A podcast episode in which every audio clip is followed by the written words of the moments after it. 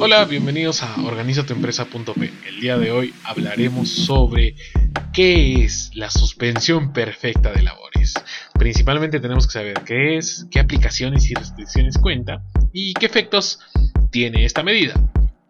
Estas y más preguntas las responderemos el día de hoy. Así que mi nombre es Alonso Vargas Machuca, soy psicólogo organizacional y comencemos.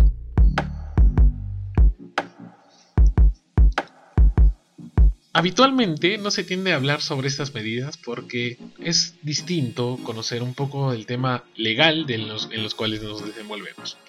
Pero es adecuado saber qué disposiciones brinda nuestro gobierno para mitigar el impacto económico, laboral y social del coronavirus. Pero primero debemos de saber principalmente qué es la suspensión perfecta de labores.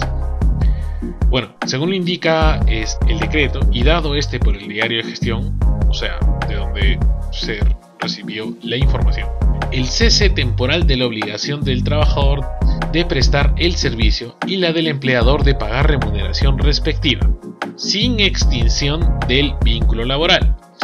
Esta puede comprender a uno o más colaboradores. Pero bueno, hay que entender también que esta no puede afectar los derechos fundamentales del trabajador, como el caso de la libertad sindical, la protección a la mujer en el caso de embarazo o la prohibición del trato discriminatorio.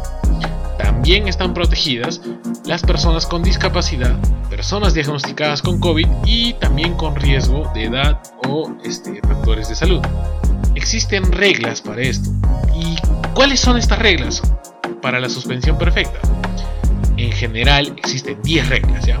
Brindadas primeramente a través del diario de gestión que este, fue recopilada de toda la información. La primera es que la organización debe sustentar o acreditar que existe imposibilidad de aplicar trabajo remoto, o sea, home office, o licencia con goce de haber por naturaleza de sus actividades. La segunda trata de la, la, imposibilidad de aplicar el trabajo remoto debido a la naturaleza de las actividades, obviamente anteriormente dicho, hace imposible su aplicación, pues requiere la presencia del trabajador de manera indispensable. Esto entiéndase como eh, los tipos de organización de manufactura.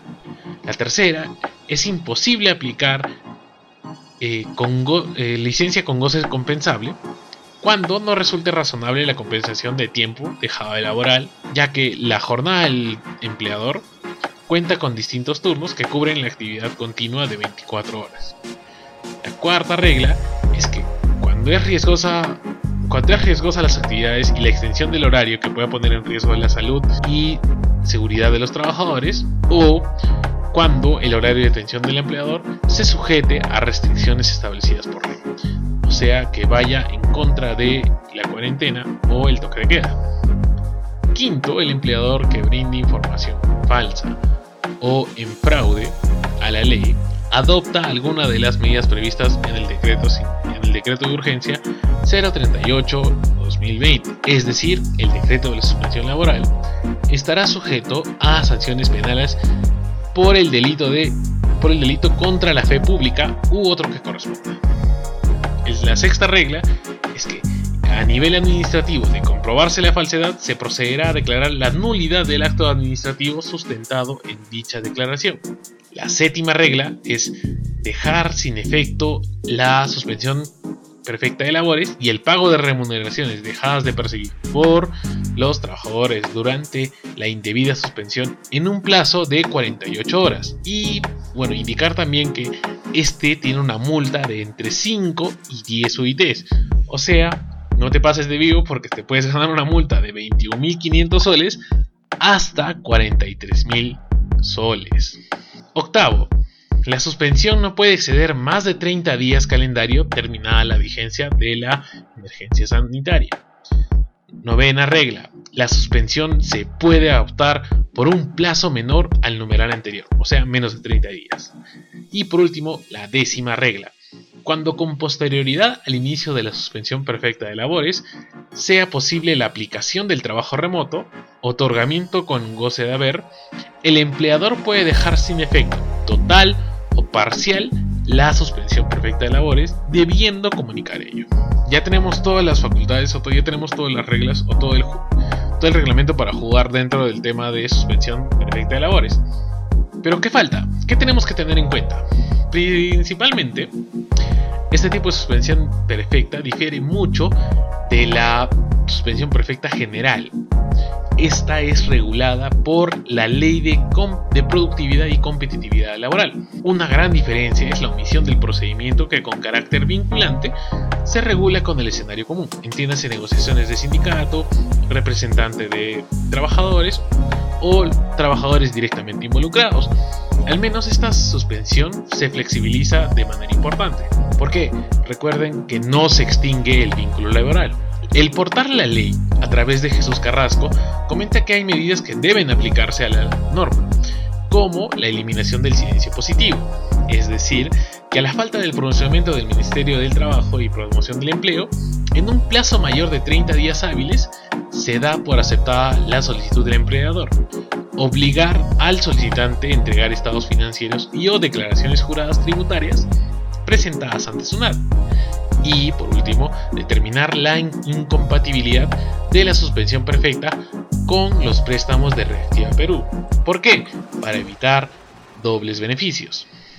Y ahora, ¿qué es importante también, este, o sea, qué tenemos que tener en cuenta aparte de eso y cómo van las cifras ahora mismo?